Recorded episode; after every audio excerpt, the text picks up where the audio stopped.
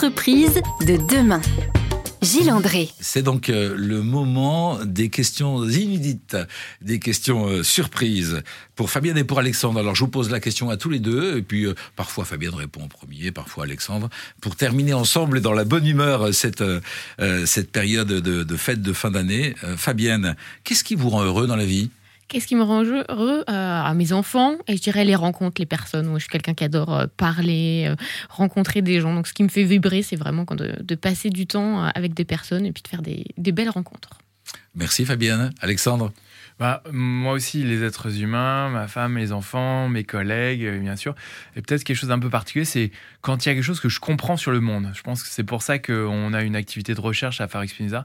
C'est quand tout d'un coup quelque chose fait sens se dire ah c'est pour ça que le monde euh, est un petit peu moins absurde. C'est ça qui le fait avancer dans cette drôle de direction. Ça, ça me, ça me rend heureux, ça me fait du bien. Le plaisir de la découverte. Quelle est la plus belle chose d'ailleurs que vous ayez jamais vue dans votre vie? Un chou romanesco?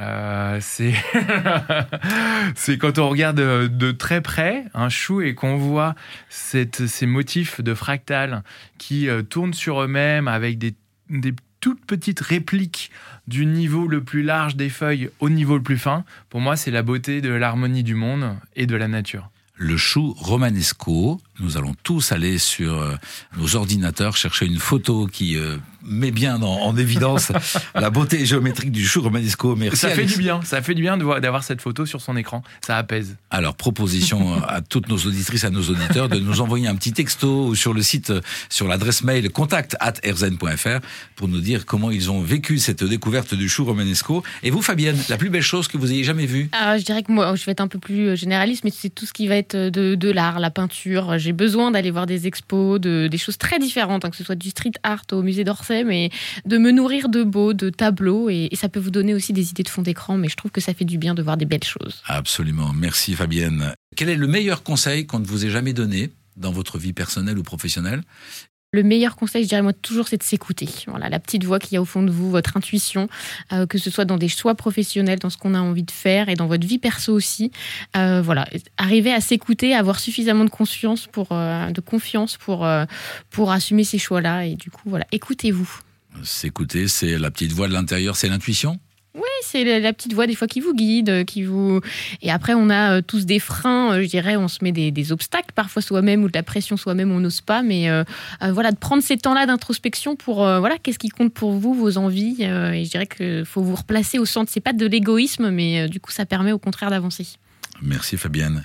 Alexandre? Moi, ça serait probablement, je revois, c'est un entrepreneur, un social sur le hall de mon immeuble au 12e étage il y a longtemps et qui disait euh, Prends du temps, Alexandre, pour euh, renforcer tes alliances, tisser des amitiés plutôt que euh, te réconcilier avec des gens qui t'en voudraient ou, ou tendre la main vers tes ennemis.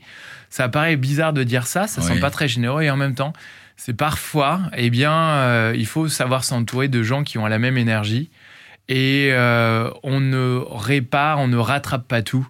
Donc, euh, dans la liste des choses, aller à l'endroit où l'énergie est, qui est euh, le groupe des gens avec qui on partage des valeurs, de l'énergie, des croyances, des convictions.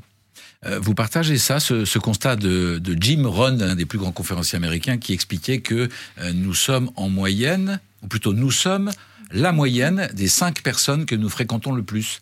Ça voudrait dire que si nous savons bien nous entourer de cinq personnes d'un certain niveau, on va, on va tendre à ce niveau-là, ça voudrait dire ça?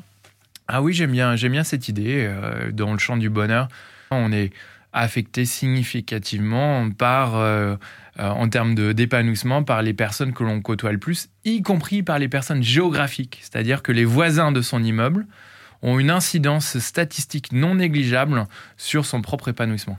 Alors, je ne comptais pas les voisins dans mon raisonnement. Je comptais peut-être à la réflexion me dire que c'est peut-être euh, parce que vous faites partie des gens qui ont compté pour moi que j'ai souhaité vous réunir pour cette presque dernière émission euh, de l'année euh, pour les fêtes de Noël. J'ai encore deux trois questions à vous poser. C'est dans quelques minutes après cette pause musicale. À tout de suite. À tout de suite. À tout de suite. Entreprise de demain.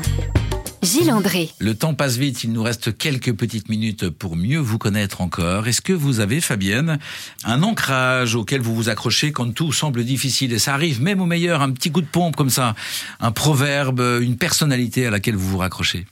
Je dirais que c'est la stratégie des petits pas, moi, qui me parle beaucoup. C'est-à-dire euh, un pas après l'autre. Et même quand on a un nouveau projet comme ça, euh, euh, qu'on lance quelque chose, c'est toujours de se raccrocher en disant la montagne est peut-être difficile à gravir, mais on y va étape par étape. Et puis après, on se rend compte que quand on est en haut de la montagne, bah, on l'a fait le chemin, en fait. Donc, du coup, voilà, de, s'il y a des choses qui vous, voilà, qui vous chagrinent ou au contraire que vous voulez mettre des choses en place, bah, adoptez la stratégie des petits pas, on avance. La confiance dans les petits pas. Merci Fabienne. Alexandre bah, Pour moi, c'est qu'il existe des bulles de protection qui sont infranchissables et elles sont pas toujours là où on croit. Et je me faisais la liste ce week-end. Pour moi, ça peut être un livre, c'est-à-dire que euh, aucune tristesse ne résiste à un, un, bon livre, disait, je crois, Montesquieu.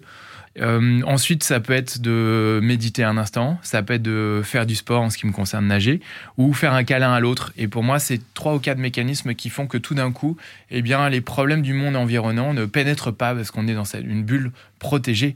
Et la conscience, eh bien, bâtit son propre rempart aux angoisses environnantes, en ce qui me concerne, dans ces quatre endroits-là. Par rapport à ça, est-ce que vous auriez un livre, un site internet ou une série Netflix, par exemple, à nous conseiller? Moi, j'avoue que j'aime bien euh, taper des mots-clés sur Internet. Et donc là, je, si j'avais entendu ce que euh, j'avais dit moi-même, j'aurais écrit. si je m'étais entendu. j'aurais écrit bulle de protection, euh, euh, science, et ensuite je me serais laissé guider sur Internet pour voir où m'amène le chemin infini du digital vers une forme de sagesse.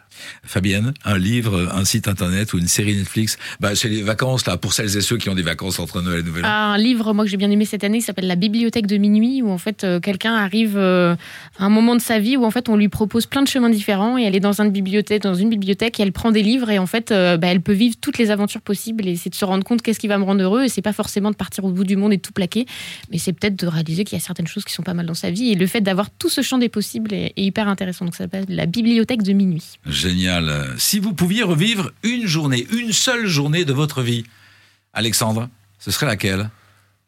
J'étais heureux de la naissance de mon enfant, de mon mariage. Puisqu'on est dans le cadre des amis et des amis au travail, je pense que ça serait la première université du bonheur au travail. Euh, c'est celle qui me vient à l'esprit où après avoir été 120 personnes, a bâti un programme de fou pour 120 participants, on a senti tout d'un coup que la frontière était totalement abolie entre euh, d'un côté les participants et de l'autre les facilitateurs et les formateurs. Et il me semble que quand il y a une union euh, de compétences, euh, d'esprit et d'intention, eh on a pleuré, on s'est senti bien et on a pleuré. On peut, on peut témoigner. Fabienne, euh, dans la vie pro, je dirais que c'était les tout débuts de My Happy Job parce que c'est quand même assez grisant au début. Il n'y a pas une journée en particulière, mais euh, de se rendre compte qu'on est en train de lancer quelque chose, que euh, ça parle aux gens, qu'on est utile. voilà, c'est les, premiers moments et tous les petits messages que je continue encore de recevoir. Je dirais que c'est le, les retours des, gens sur son travail qui, qui moi, voilà, plus qu'une journée en particulier, qui me touche beaucoup.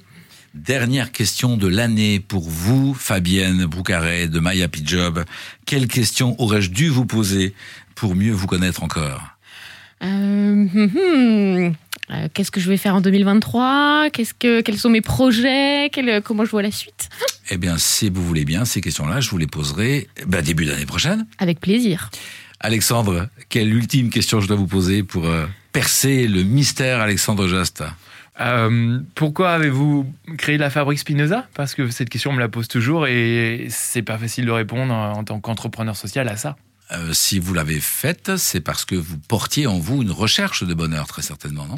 Bah, C'est ce que je crois, euh, historiquement. Et en fait, je crois que c'est l'envie d'avoir une famille autour de moi, de rassembler des gens qui euh, portent les mêmes valeurs, une communauté d'idées, et avoir des amis rassemblés par une très belle idée très certainement ce que nous avons partagé ensemble aujourd'hui avec Fabienne Broucaret de My Happy Job, avec Alexandre Jost de la Fabrique Spinoza. Euh, c'était un grand plaisir de vous accueillir en cette fin d'année 2022. Belle fête de fin d'année. Alexandre et Fabienne, vous allez euh, festoyer euh, dans vos régions, dans vos familles? En famille. Alexandre en famille, dans la nature. Super. Donc de belles fêtes de fin d'année à tous. Euh, Rendez-vous eh bien euh, la semaine prochaine, euh, même heure, même condition, euh, à nouveau avec quelqu'un qui fait bouger les lignes également dans le monde du travail. Rendez-vous la semaine prochaine. D'ici là, portez-vous bien.